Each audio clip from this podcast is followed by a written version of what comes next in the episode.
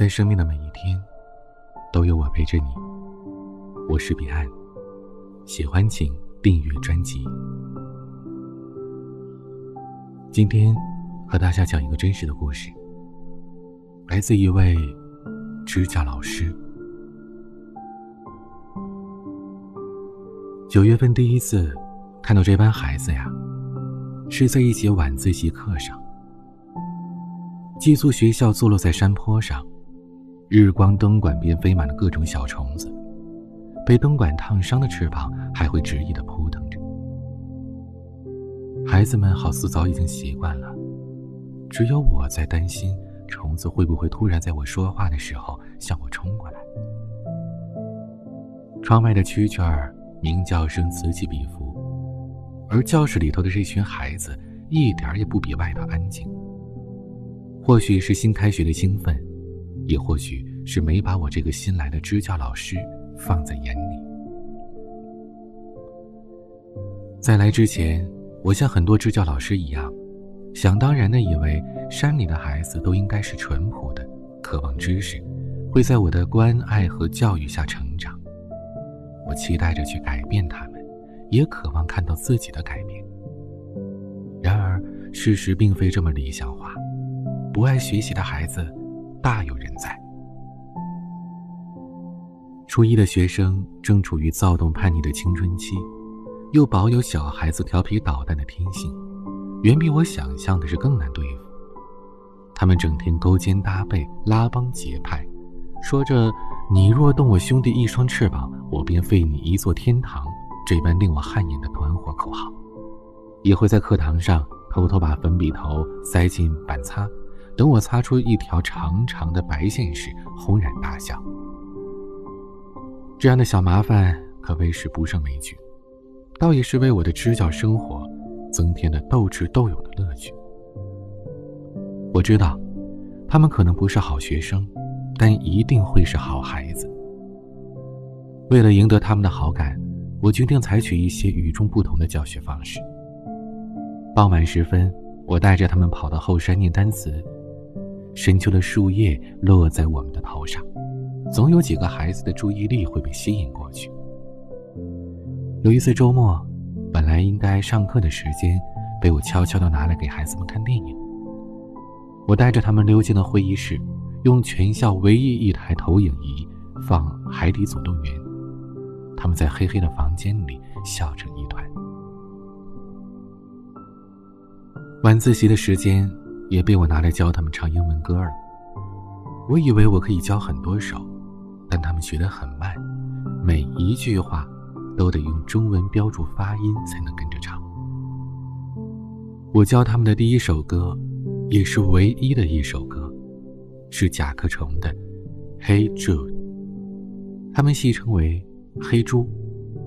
每每唱到“黑猪 Don't be a 肥”时，他们就笑得前仰后合。就这么一首歌呀，我教了整整一个。这所寄宿学校的学生大多家在山里，所以周末也不回家。想要离开学校，得让老师批准。学校每个月都会有一次小长假，那时候学校才会空空的安静下来。我每天和孩子们吃住在一起，除了对他们的性格有所了解之外，还知道了不少。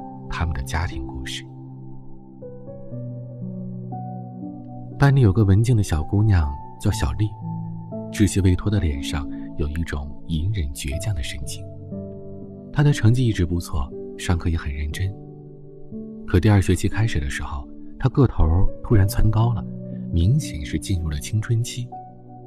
除此之外，我发现她的神态有些异样，我妄自猜测她一定是早恋。我对班里的早恋现象打压的并不多，因为我也是年轻人，我觉得只要他能把握住自己就好了。但是渐渐的，他的成绩下降了，周末经常要求出校，上课也是昏昏欲睡的。我找他谈过几次话，他都矢口否认恋爱了，一口咬定是我冤枉他，我也只好作罢，叮嘱他多把心思花在学习上。有一回上课。他低着头，不知道在写什么，我断定他不是做笔记的，心中一恼，我直接走向他。他下意识地撕下的那页纸揉成了一团，但还是被我手快给夺走了。纸上密密麻麻地写着“小三去死”和其他一些污言秽语。我当时惊呆了，我还没有见过如此偏激的情感，而这竟然出自一个文静又坚韧的女孩子。我狠狠地责骂她，警告她，也苦口婆心的劝解他，他紧闭着嘴。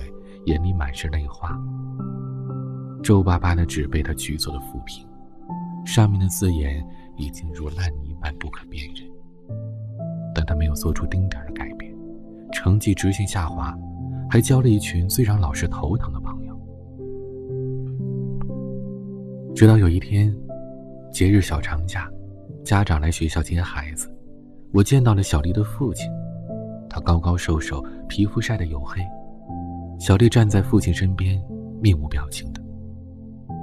他父亲向我递了一支烟，我看了一眼，应该是五十块一包的贵烟，而他自己抽的是几块钱的杂牌子。小丽的父亲对我说：“老师，对不住了啊，最近呢家里有些事儿，没来操心孩子的事儿，劳烦您多管教管教。”我问他家里出什么事儿啊？他父亲神色有些尴尬，但还是如实告诉我：“我跟孩子他妈离婚了，我又找了个伴儿。”听完，我久久沉默不语。我知道小丽的母亲常年在外做保姆，父亲则在山里种田，长久的分居和这个新出现的伴儿，想必就是他们离婚的原因吧。我这才反应过来，那些愤恨的小三去死。意味着什么？在这所封闭的学校里，家庭的矛盾像团飘散不去的积雨云，长时间的分离阻隔了阳光。所有的恐惧和孤独，都留给孩子们自己来承受。坐在第一排那个小个子的男孩叫小灯，上课时他总是端端正正地坐在座位上。下课虽然活泼，但是不胡闹。碰到别人总会大大方方的道歉。他长得很像小时候的我，因此我总是格外的关照他。每次遇见我，他都会笑着说：“老师好。”小灯在我看来就是个简单快乐的小男孩。当我发现他从来不回家，即使是小长假大家都走光了，他也留在学校里。没人了，他就自己在山坡上看看书。或者在坑洼不平的球场上扔扔篮球，孤零零的。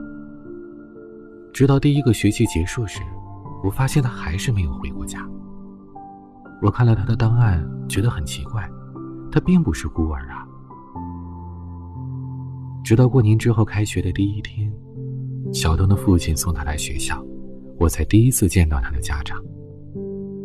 办完入学手续，我的工作也忙完了，发现这位父亲在等我。执意要请我吃饭，我不好推脱，就跟他们一起去县城的饭馆吃饭。饭桌上，一向眉眼笑盈的小灯却一声不吭。我以为是因为跟老师一起吃饭，所以有些紧张，就一直给他夹菜，让他多吃一点。他也很听话的埋头吃着。他父亲给我递烟，我不抽烟，但还是收下了。他父亲对我说：“老师啊，吃完我就要走了，孩子呢还得麻烦你带回学校去。”接着，他又说了一大堆，让我多关照、监督教育什么的这些客套话。我随口问他一句：“您在哪儿工作呀？”他说了一个北方的大城市。那您多久回来一次呀？哎，一年呐。就回来这么一个星期，短短的过个年，看一眼孩子，在老师您这儿啊，给孩子存点生活费。他说着，就往我的手里塞了一把钞票。您在外工作，那孩子母亲总在家吧？或者爷爷奶奶之类的老人，为什么小东放假了都不回家呢？可刚问出口，我就后悔了。小东父亲像是被我审问的学生一般，如实的讲述了家里的情况。他在外打工，和别的女人好上了。小东母亲知道之后，扔下家走了，不知下落。三年了。简单的几句话。让我噎得说不出话来。吃完饭，小东的父亲去赶最后一班开出县城的大巴车。小东站在我身边，看着他父亲的背影在渐暗的夜色里模糊。一年就回来七天，留下一笔钱，然后再等下一个一年。小东的个头才到我的腰。我摸了摸他的头发，却发现他在微微的发抖。我俯下身去看他，他的眼睛里全是泪水，正一声不响的往下掉。我拉起他的手，走回了学校。初一的孩子已经开始封闭自己的内心了。小灯虽然沉默，但是乖巧懂事。也不至于让人太操心，而小陈却让我无比头疼，至今都不敢多回忆。小陈从来不把心思放在学习上，老师们对他的要求就是守规矩就好。快到清明节的时候，他偷了初三学生的手机，翻墙出去卖了二十块钱。事发之后，被初三的学生抓住，闹到了校长办公室。我打电话通知了家长来学校处理。说话时，我已经尽量的语气和缓了，但似乎所有的家长都惧怕接到来自学校的电话。听到我说请家长来一趟学校之后，电话那头便立刻附和道：“啊，好好好，老师，我马上就来哈。老师您别生气。”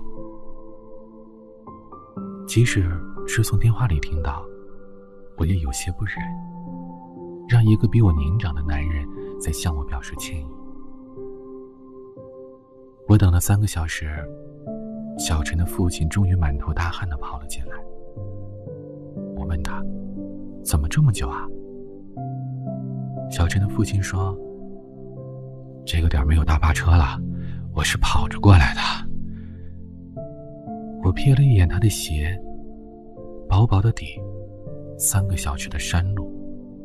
踩到那些石子，铁定是钻心的疼。我心里一阵苦涩。早知道来一趟这么不容易，我就不叫他了。最后的结果是小陈的父亲赔了二百块钱。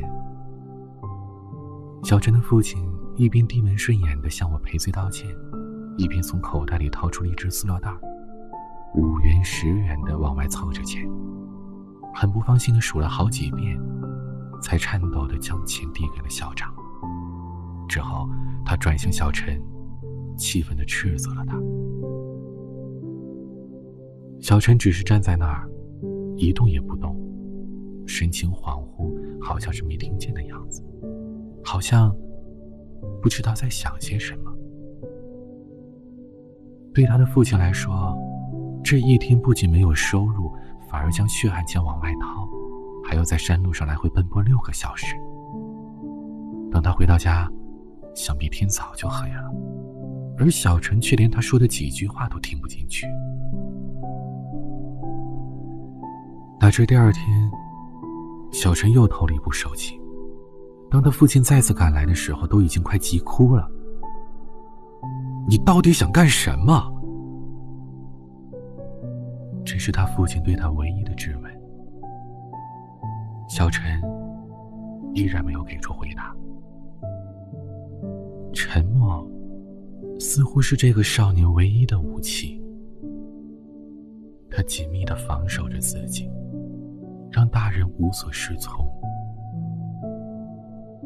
他父亲用略带颤抖的声音问他。儿啊，你还读书吗？小陈非常坚定的说：“不读了。”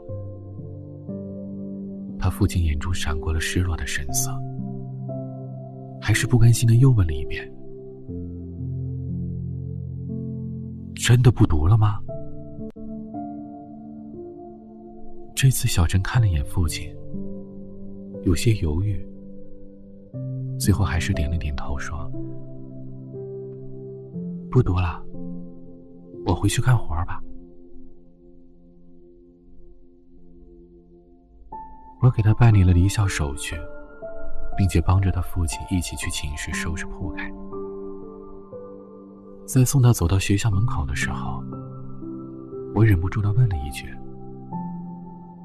小陈，成绩不好没关系，可是你一再偷手机卖钱，是为了什么呀？”小陈撇了撇嘴。小声的嘀咕了一句：“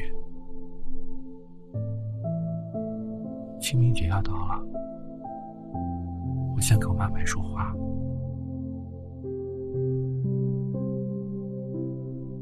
这样的故事还有很多，而这样的故事越多，我就越发现，我来这里支教，能改变的非常有限。他们和我相处的这一年时光，不过是我漫长生命长河里的一滴水。将在他们进入广袤的社会之后，瞬间蒸发不见。转眼到了第二年六月，我就要完成支教任务，离开他们了。和来的时候一样，又是一个凉爽的夏夜，悠悠虫鸣从外面传来。我们正上着晚自习，忽然停电了。我从办公室拿了几根蜡烛。在教室的角落里点亮了。停电了，上不了课，我就放歌给他们听，把手机开到最大的音量，切换到随机播放的模式。不知是不是巧合，接下来的这首歌就跳到了《黑车》。音乐一响起，所有的孩子都轻轻的跟着拍子唱起来。要知道。这首歌是我刚开学的时候教的，现在都过去大半年了。平时记一个单词都很困难的他们，竟然还记得。也许很多很多年以后，只有少数几个念了高中，甚至念了大学的孩子，才会在某一天突然发现黑猪的秘密。黑猪，Don't。Be afraid。有个支教老师告诉他们，在这个满是艰辛与磨难的世界里，请不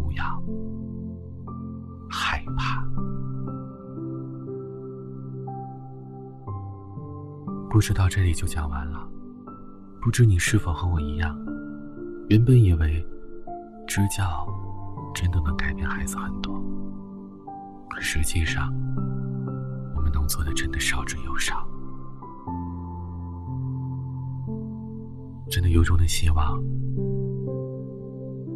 全天下所有的孩子都能拥有幸福的童年和优质的教育。我知道这很难，但我愿为此尽一份力。如果可以，跟彼岸一起，为山区的孩子们，为需要的孩子们，托出一份力吧。如果你不方便支教，你可以像彼岸我一样，用最简单的方式捐款给他们。我从做电台最初就开始给免费午餐这个公益项目捐款，已经六年了。所有捐款的公式都在我们的微信公众号上。尽一点微薄之力，给孩子一个